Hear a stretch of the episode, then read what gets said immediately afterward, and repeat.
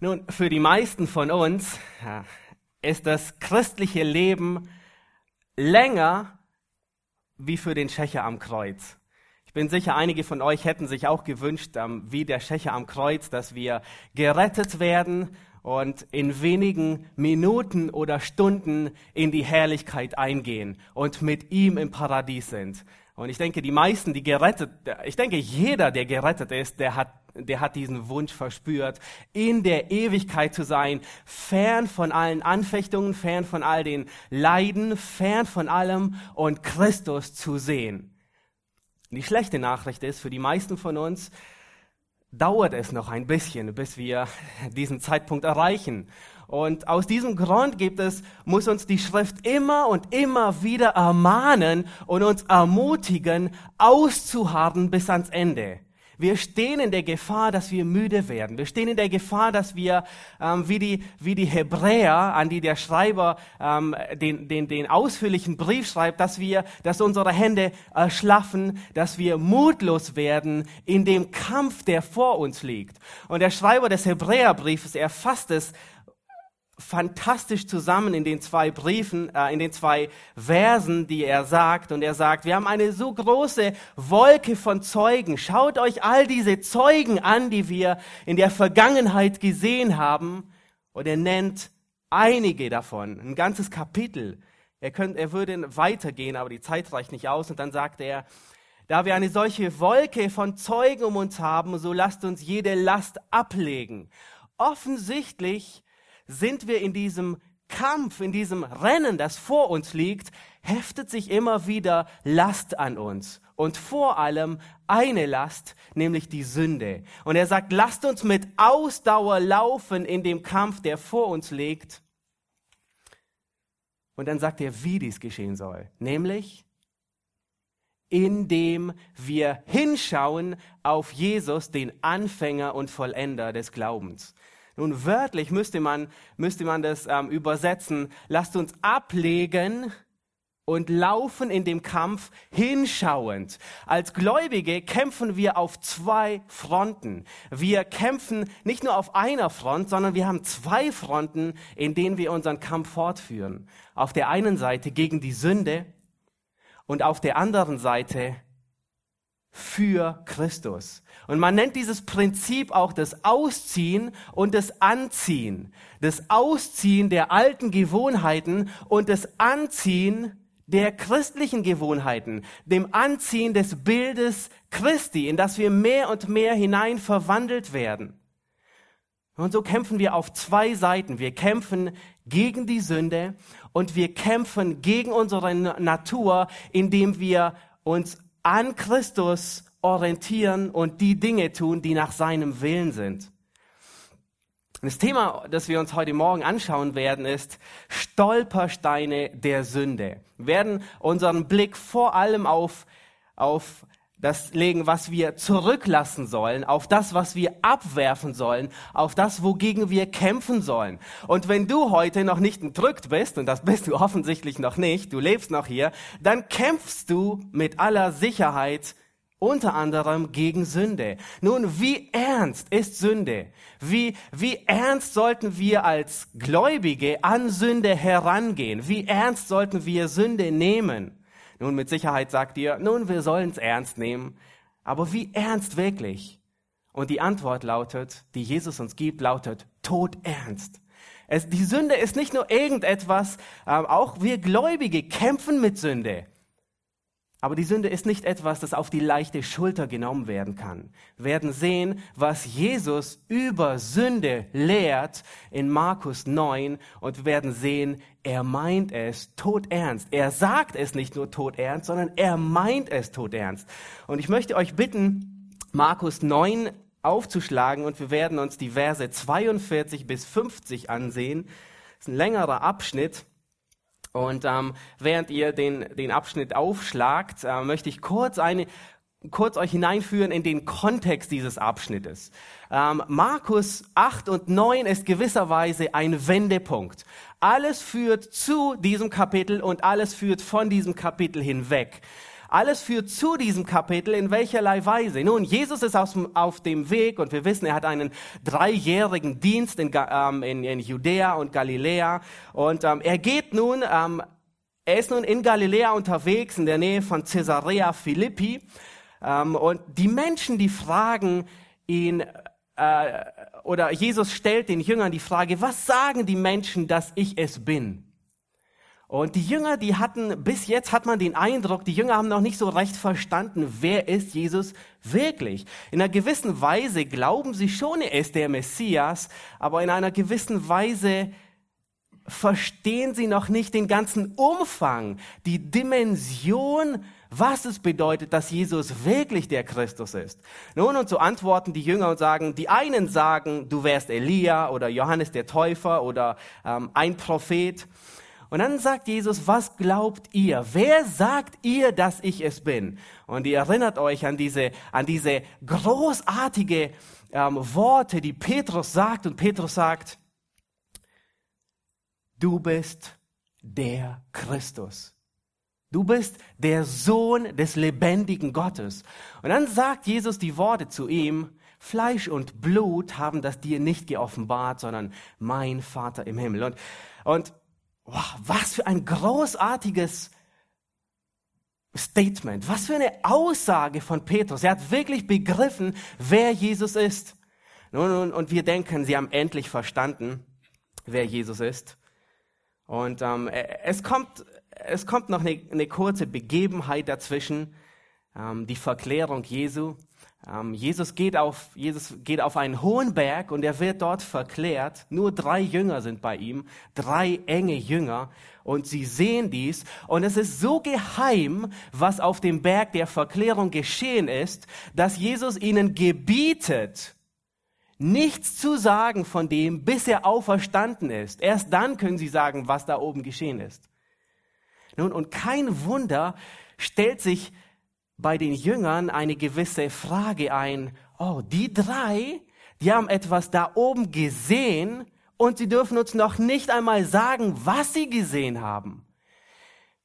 Wer von uns Zwölfen wird wohl der Wichtigste sein?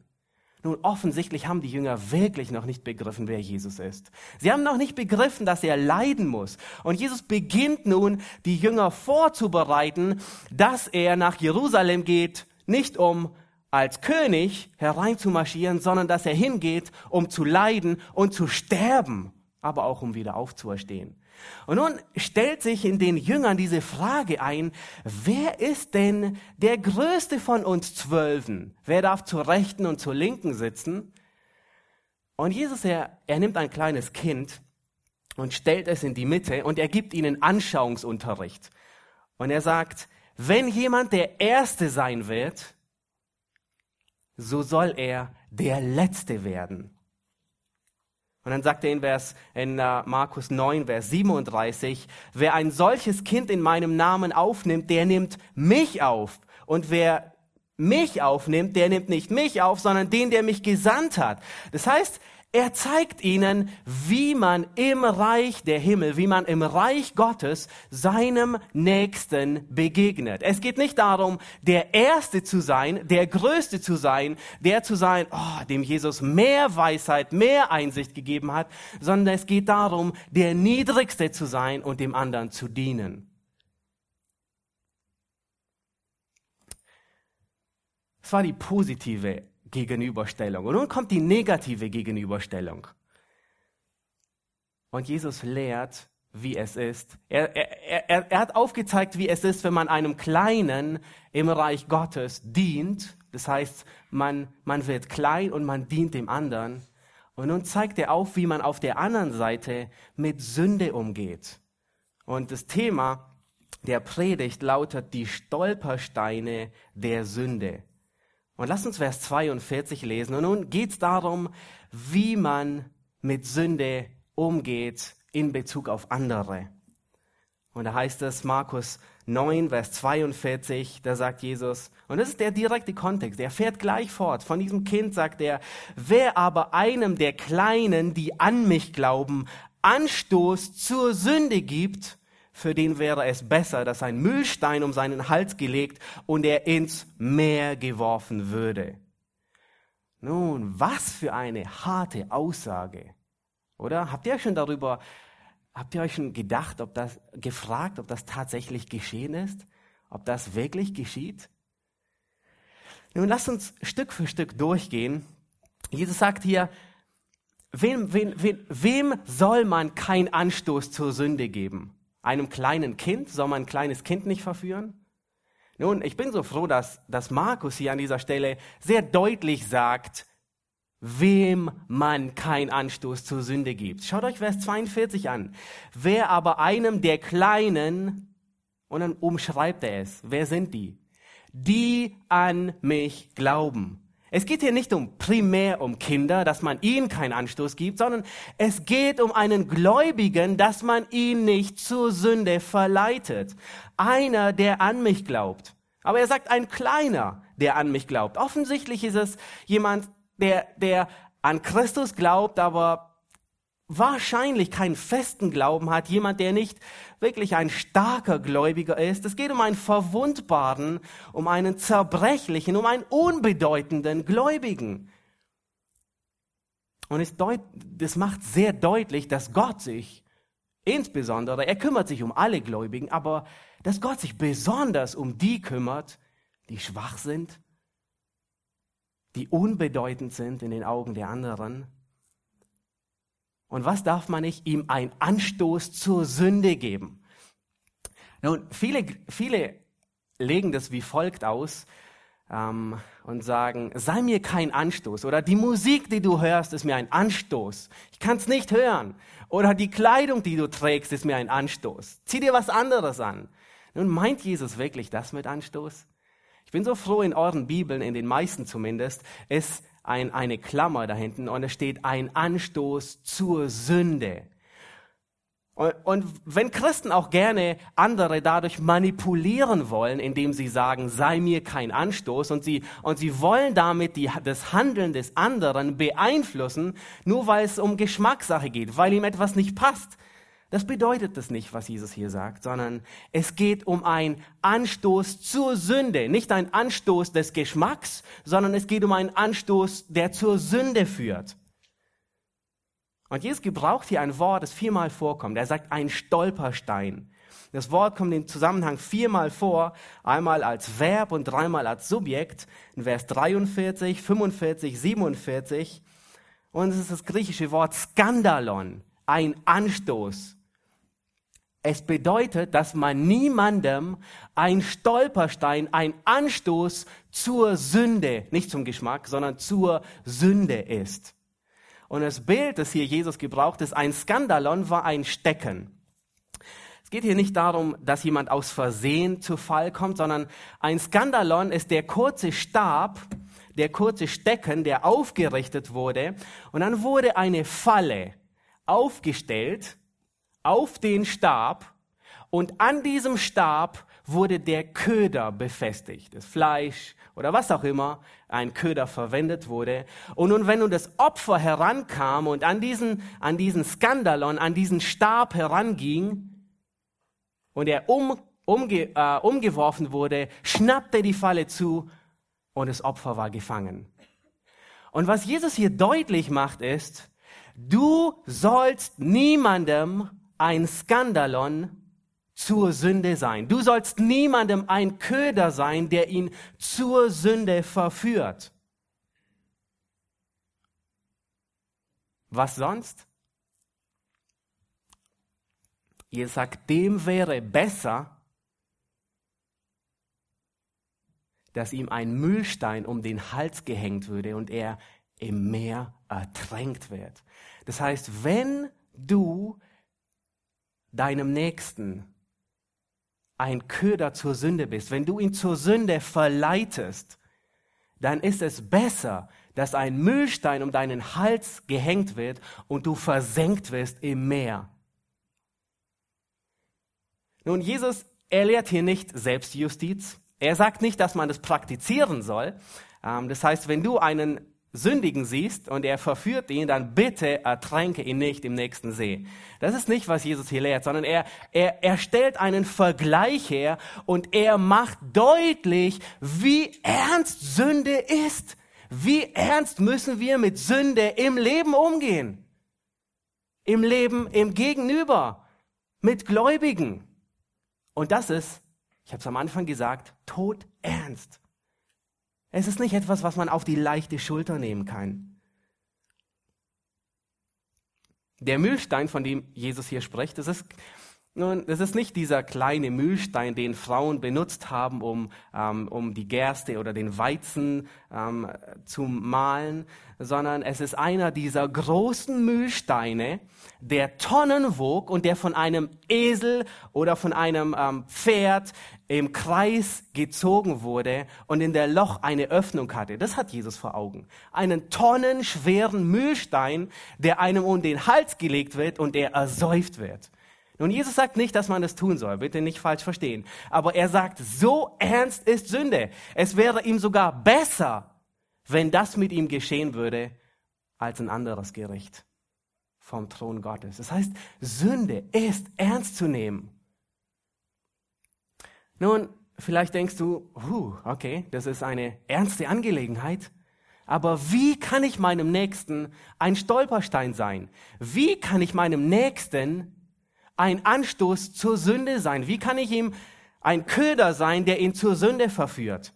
Und Paulus, er, er gebraucht denselben Gedanken und er führt ihn weiter in 1. Korinther 8, Vers 13. Vielleicht erinnert ihr euch da. Da geht es auch um Anstoß zur Sünde. Und er sagt, wenn eine Speise meinem Bruder ein Anstoß zur Sünde wird, so will ich lieber in Ewigkeit kein Fleisch essen, damit ich meinem Bruder keinen Anstoß zur Sünde gebe.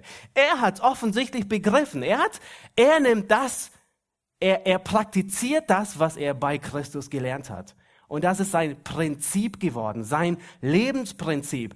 Das heißt, wenn ich durch mein Handeln, durch mein Vorbild jemanden zur Sünde verleite, dann ist es besser, ein Müllstein würde mir unter den Hals gelegt werden. Aber Paulus sagt, nein, nein, ich will das nicht tun. Und wenn irgendeine meiner Handlungen, die ich tue, jemandem zur Sünde verleiten würde, dann will ich diese Handlung nie mehr tun. Du kannst Menschen zur Sünde verleiten durch falsches Vorbild. Egal, ob du Leiter bist, ob du ähm, Ältester bist, ob du nur die Musik oder äh, Jugend leitest oder Hauskreis leitest oder egal, ob du nur in Anführungszeichen ein normaler Gläubiger bist, der jeden Sonntag hier ein- und ausgeht. Du kannst durch dein Vorbild, durch das, was du tust oder auch nicht tust, kannst du deinen Bruder zur Sünde verleiten. Du kannst ihm verleiten und zeigen, dass es offensichtlich ein normales Verhalten ist und es führt ihn zur Sünde. Aber du kannst ihn sogar zur Sünde anstiften. Und meistens würden wir sagen, oh nein, das würden wir niemals tun. Aber hast du schon mal deinem Mitgläubigen, deinem Mitbruder, Mitschwester einen Rat gegeben, der zur Sünde verleiten würde, der zum Ungehorsam verleiten würde. Sei es die Un Ungehorsam gegenüber Gott, sei es Ungehorsam gegenüber der Obrigkeit, sei es Ungehorsam ähm, der Unterordnung unter jegwelche, jegwelche Autorität, unter der du bist. Dann bist du ein Skandalon, dann bist du ein Köder, der ihn in die Sünde führt, damit er dort erwischt wird. Durch banale Dinge, durch Ratschläge, durch Verhalten. Stell dir die Frage, bin ich durch mein Verhalten ein Vorbild oder kommt durch mein Verhalten mein Nächster zu Fall?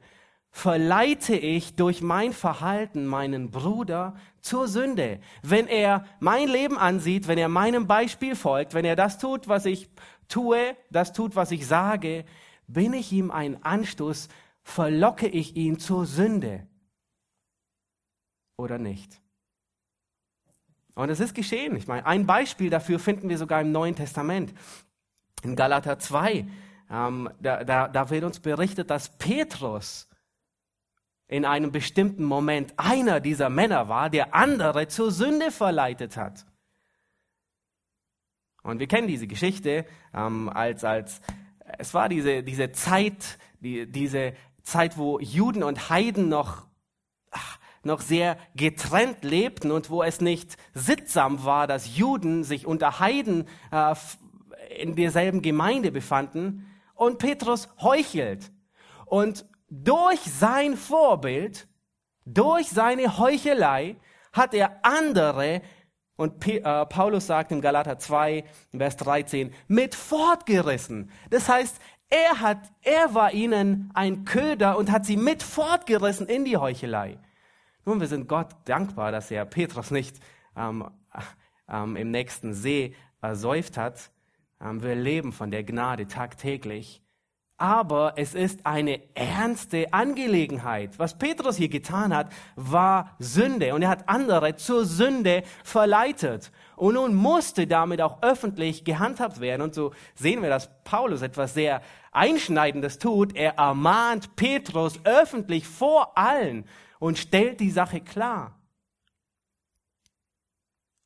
Nun, wir haben gesehen, dass du, der erste Punkt war, sei kein Stolperstein der Sünde für deine Nächsten. Wir haben gesehen, dass du deinem Nächsten kein Stolperstein zur Sünde sein sollst. Und nun lasst uns anschauen, was Jesus über die Sünde im eigenen Leben sagt, im persönlichen Leben. Und der zweite Punkt lautet, entferne Stolpersteine zur Sünde aus deinem Leben. Entferne Stolpersteine zur Sünde aus deinem Leben. Lass uns Verse 43 lesen bis Vers 47 oder 48.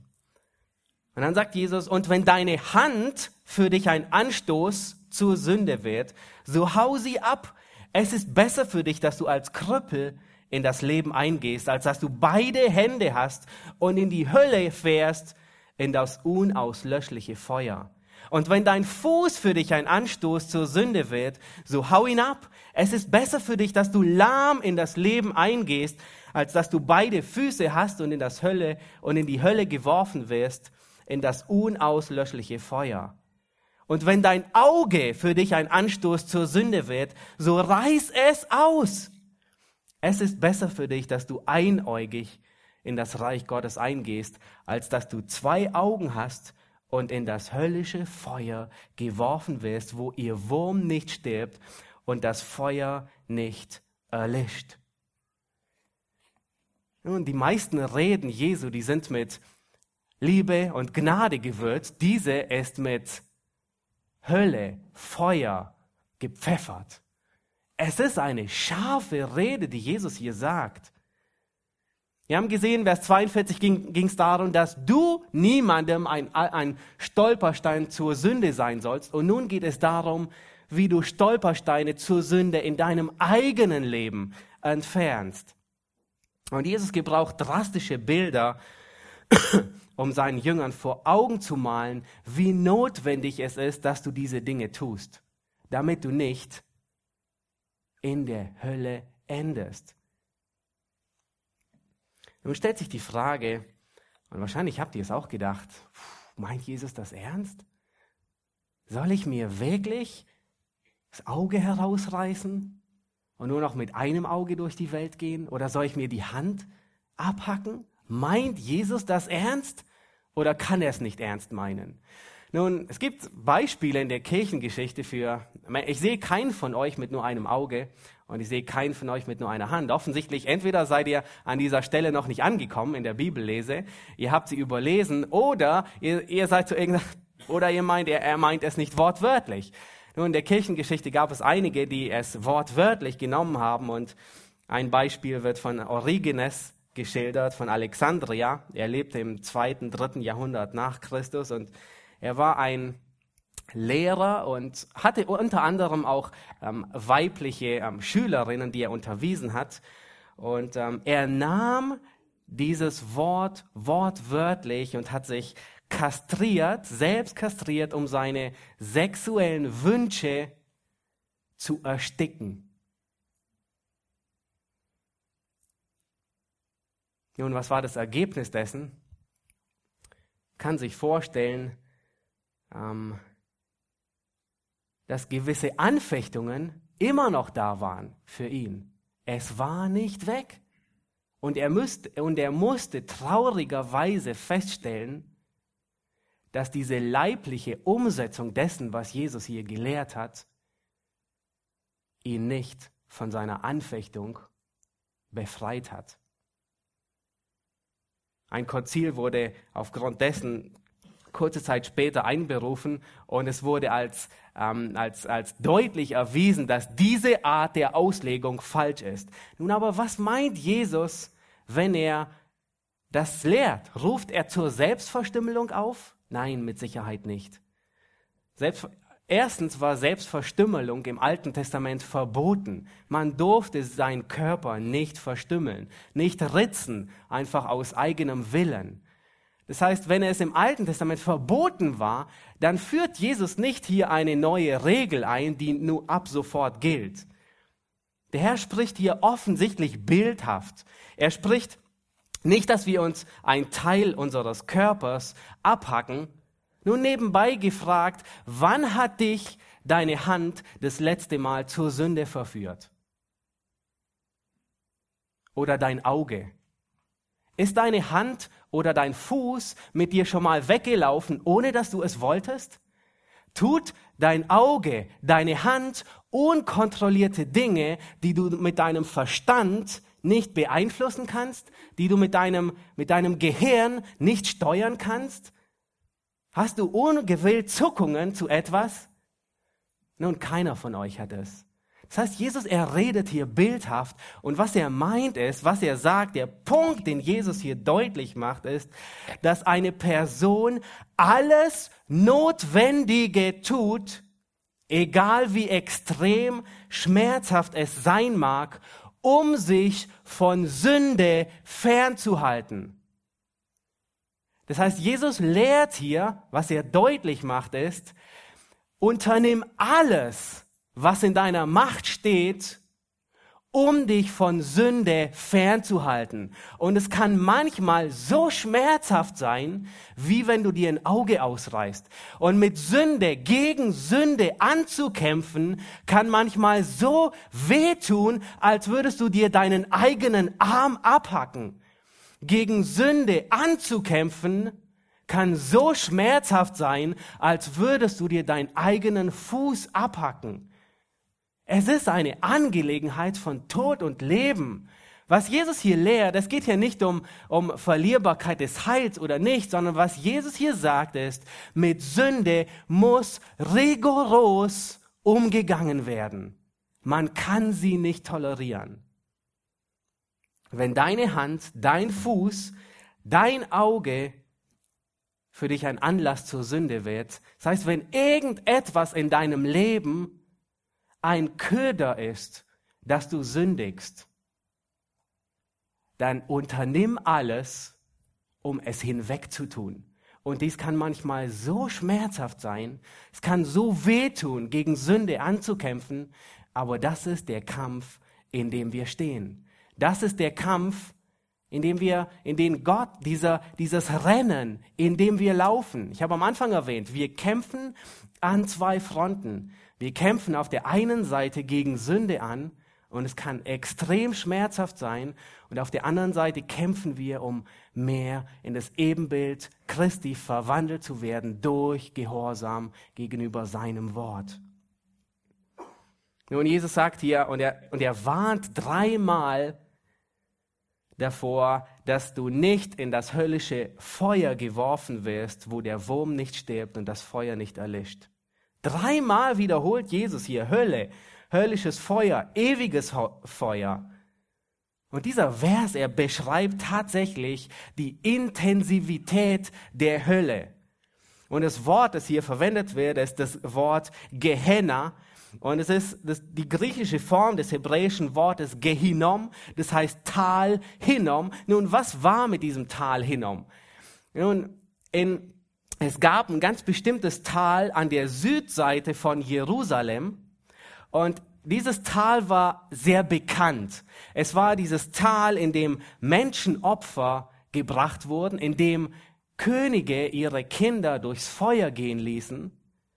Es war ein fürchterliches Tal. Und als König Josia diese große Reform einleitete, von der wir zum einen in Jeremia, aber auch bei den Königen lesen, da hat er, damit man das nie wieder tut, in diesem Tal, hat er das ganze Tal verunreinigt, damit es nie mehr dafür missbraucht wird. Und ab diesem Tag, ab diesem Zeitpunkt war das Tal Hinnom ein, ein, ein, eine Müllhalde. Es war die Müllhalde Jerusalems. Ähm, hier hat man die Abfälle hingelagert. Hier hat man menschliche Exkremente abgelagert, Tierkadaver wurden hier abgelagert ähm, und in der Regel brannte ständig ein Feuer. Einfach, es, es brannte immer wieder, weil es immer wieder Nahrung gefunden hat und neue Nahrung hinzukam. Und es brannte unterschwellig die ganze Zeit ein Feuer. Und selbst wenn dieses Feuer erloschen wäre oder erloschen würde, dann wären immer noch die Würmer, von denen Jesus hier spricht, da und würden es zerfressen. Das heißt, die Israeliten, die kannten diesen Ort. Und Jesus warnt sie davor. Nun, denkt ihr, Jesus redet von einer tatsächlichen Hölle? Meint ihr, Jesus meint eine Hölle? Es gibt heute so viele Gläubige, die entsetzlicherweise eine, eine Aussage glauben, die wir nirgends in der Schrift finden. Einige sagen, Gott ist so liebend, er wird niemals jemanden in die Hölle werfen. Nun, ist Gott liebend? Er ist liebend. Ich meine, er ist so liebend, dass er alles, was er hatte, gesandt hat und es geopfert hat, um dich und mich, wenn du gläubig bist, zu erretten. Das, er hat seine Liebe bewiesen. Nun bedeutet es aber, dass Gott nicht gerecht ist? Er ist gerecht. Und er wird Sünde rigoros richten. Er wird mit Sünde umgehen. Und er wird sie in die Hölle werfen. Und mein lieber Freund, wenn du heute Morgen hier bist und du denkst, dass du der Hölle entgehst, dann möchte ich dich warnen. Jesus redet mehr von der Hölle, wie er von Wiedergeburt redet. Jesus erwähnt die Hölle mehr, als dass er Wiedergeburt betitelt. Nun Frage, sollte der lebendige Gott der ewig Wissende auf die Erde kommen, sollte er nicht wissen, wo das Ende eines jeden Menschen ist? Und er weiß es. Er weiß, dass jeder Mensch, dass das Ende jeden Mensches, auch dein Ende, in diesem Ort sein wird, in der Hölle. Es sei denn, du glaubst an den Sohn des lebendigen Gottes und du tust Buße und kehrst um und glaubst an ihn. Nur dann wirst du gerettet werden. Aber ich möchte so sehr, dass wir begreifen, dass Jesus tatsächlich von einem realen Ort redet. Er redet mehr von diesem Ort, weil er weiß, dass die, dass die, größt, dass die größte Menge der Menschen, die meisten Menschen, sie werden an diesen Ort gehen. Und das ist der Grund, warum er predigt, warum er sie zur Buße aufruft. Das ist der Grund, warum er letztendlich sein Leben gab. Mein lieber Freund, es gibt eine Hölle. Und wenn du nicht wiedergeboren bist, wenn du nicht an Christus glaubst, dann wirst du dort enden. Und wenn du gläubig bist, dann lasst uns anfangen zu leben mit der Realität der Hölle. Lasst uns bewusst sein, dass es diesen Ort wirklich gibt. Alex Montoya, einer der sehr bekannten Prediger, er sagte,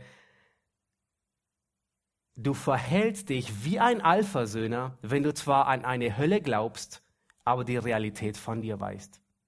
Und ich glaube, viele Gläubige leben wie Alphasöhne, auch wenn sie nicht an dieser Lehre festhalten, aber sie, sie glauben gewisserweise an eine Hölle, aber sie leben nicht, als ob es diese Realität tatsächlich gibt. Nun, sie sind gerettet von dieser, von diesem Ort des Grauens, Aber es gibt nun zahlreiche andere, die mitten ins Verderben laufen, die mitten auf diesem breiten Weg ins Verderben sind. Nun, vielleicht sagst du bei dir selbst, ah, die Hölle ist ein Ort, es wird keinen Tod mehr geben, es wird keine Schmerzen mehr geben, es ist Befreiung. Und viele glauben sogar, dass es nach diesem Leben befreiend ist, abzuscheiden und irgendwo im Nichts zu sein. Ich habe es erst letzte Woche erfahren, wo, wo ich mitbekommen habe, dass jemand Selbstmord begangen hat. Es war eine junge Frau, die offensichtlich am Leben verzweifelt ist und sie dachte, dass die Leiden der jetzigen Welt größer sind wie die Leiden der zukünftigen Welt. Und dem ist nicht so. Der Tod ist kein Ausweg von Leid. Für die, die glauben, ja, aber für die, die nicht wiedergeboren sind, nein. Es wird viel schlimmer werden, wie du es dir vorstellen kannst. Es ist wie Feuer, und Jesus gebraucht hier dieses Bild. Es ist wie Feuer, das nie aufhört. Es ist wie Würmer, die die ganze Zeit essen und sie kriegen immer Nachschub, weil immer neuer Müll aufgeschüttet wird. Und es wird nie aufhören. Das ist die Bedeutung von Ewigkeit. Es geht nie zu Ende, dieses Leiden.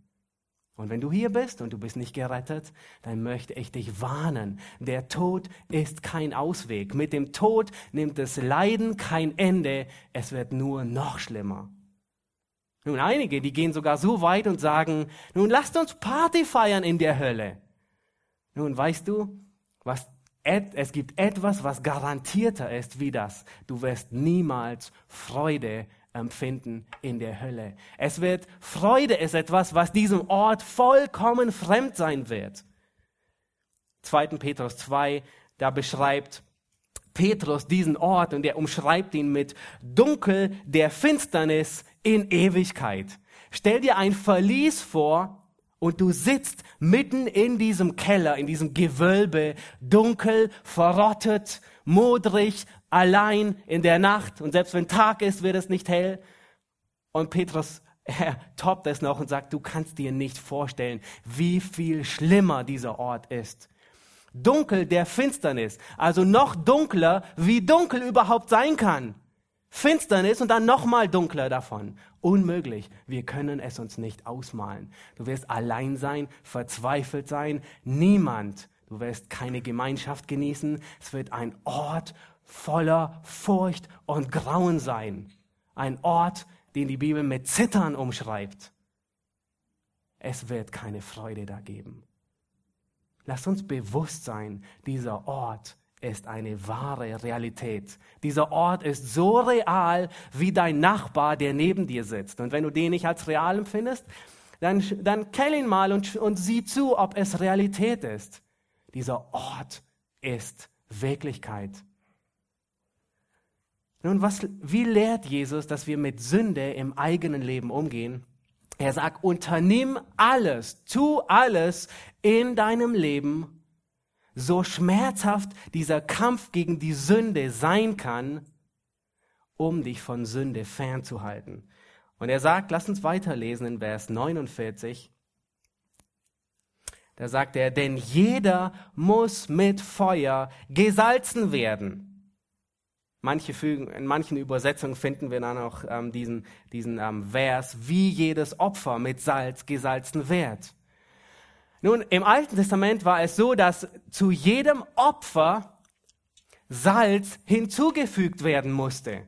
Und die Vorstellung war, dass, dass ähm, das Salz das Opfer oder nee, es war nicht die Vorstellung, sondern es war das, was das Salz tat. Das Salz machte das Opfer annehmbar wohlriechend. Und wenn ihr euch erinnert an Römer 12, Vers 1 und 2, da lehrt Paulus dieselben Dinge. Er sagt, gebt euch selbst hin als Opfer. Und er spricht von der, von, von der Selbstaufgabe, von dem Selbstopfern, von dem auf den Altar legen des Gläubigen. Und dann Vers 50 sagt Jesus, Das Salz ist etwas Gutes, wenn aber das Salz salzlos wird, womit wollt ihr es würzen? Und dann fasst er, und das sind schwierige Verse, ähm, die zu jeglicher Auslegung geführt haben. Aber ich denke, es ist sehr einfach, weil Jesus erfasst diese Aussage und den ganzen Kontext zusammen von dem, was er hier spricht. Und er sagt zu seinen Jüngern, schlussendlich, sagt er in Vers 15, 50 am Ende, habt Salz in euch und haltet Frieden untereinander. Das heißt, er gibt, er befiehlt ihnen. Und ihr erinnert euch zurück, wo hatten sie Unfrieden? Oh, sie dachten, wie, wer von uns ist der Bessere? Wer von uns ist mehr wert? Wer von uns ist der Größere im Reich der Himmel? Und er sagt, nein, nein, nein. Und nun fasst er diese ganze Rede zusammen und sagt, habt Salz unter euch und haltet Frieden. Das heißt, was meint er damit, dass wir Salz unter uns haben?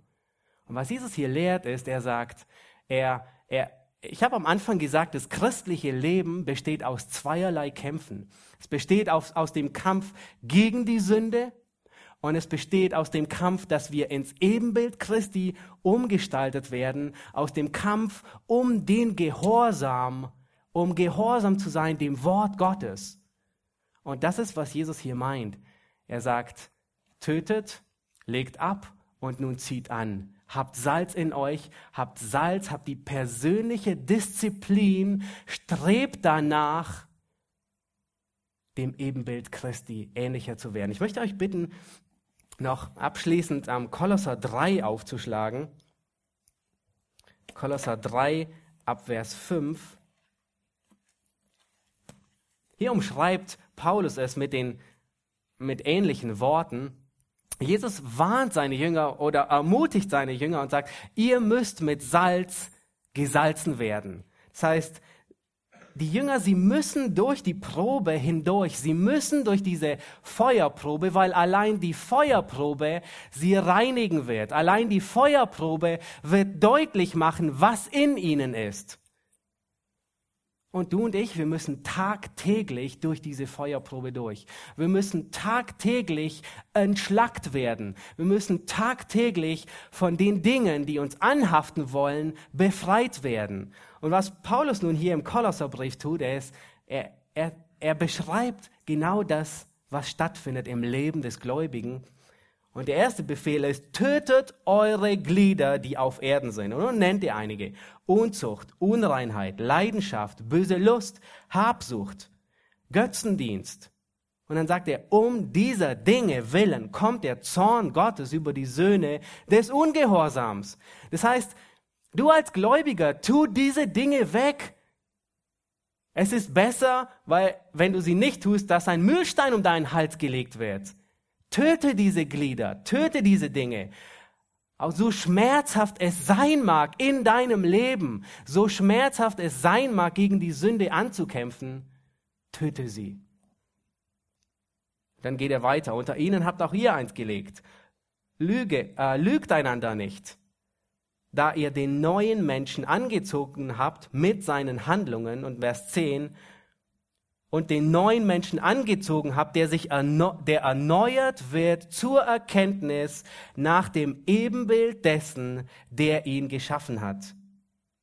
Und dann sagt er, Vers 12, fährt er fort und sagt, so zieht nun an, als Gottes Auserwählte, heilige, geliebte, herzliches Erbarmen, Freundlichkeit, Demut, Sanftmut, ertragt einander. Vers 14, über dies alles aber zieht die Liebe an und der Friede regiere in euren Herzen und so weiter. Das heißt, was Paulus hier tut, ist, er, er macht einmal mehr deutlich, dass wir als Gläubige in einem Zwei-Fronten-Krieg sind. In dem Krieg gegen die Sünde, in dem Töten der eigenen ähm, Begierden, der Sünden, die immer noch in dem Leib vor, vor sich gehen, die uns immer noch zur Sünde verleiten. Und die zweite Front, in der wir Krieg führen, ist, wir führen Krieg, in dem wir uns hingeben und das Bild Christi anziehen. Dass wir erneuert werden, dass wir anziehen Liebe, Friede und so weiter. Das heißt, Paulus ermutigt uns in diesem Zwei-Fronten-Krieg. Wir haben es nötig, dass wir, wie Petrus in 1. Petrus 1, Vers 7 es sagt, durch die Feuerprobe durchgehen. Tagtäglich müssen wir geläutert werden. Ich möchte einmal zusammenfassen die zwei Punkte, die Jesus in, diesen, ähm, in, in Markus 9 hier lehrt. Erstens, sei niemandem ein Stolperstein zur Sünde. Erinnere dich daran. Sei niemandem ein Skandalon, sei niemandem ein Köder durch dein Vorbild, durch dein Leben, der jemanden zur Sünde verleitet. Und was Jesus hier sehr deutlich macht, ist, entferne die Stolpersteine zur Sünde aus deinem Leben. Unternimm alles. Kämpfe gegen Sünde an. Und manchmal tut es so weh, als würdest du dir das Auge herausreißen. Manchmal tut es so weh, als würdest du dir den Arm abpacken. Aber es ist unsere Verantwortung, in dem Glaubenskampf, in dem wir sind, die Sünde von uns zu werfen und in dem wir hinschauen. Wir können nicht gegen Sünde ankämpfen, ohne den neuen Menschen anzuziehen. Es ist ein, ein Zwei-Fronten-Krieg, der konstant gekämpft wird. Amen.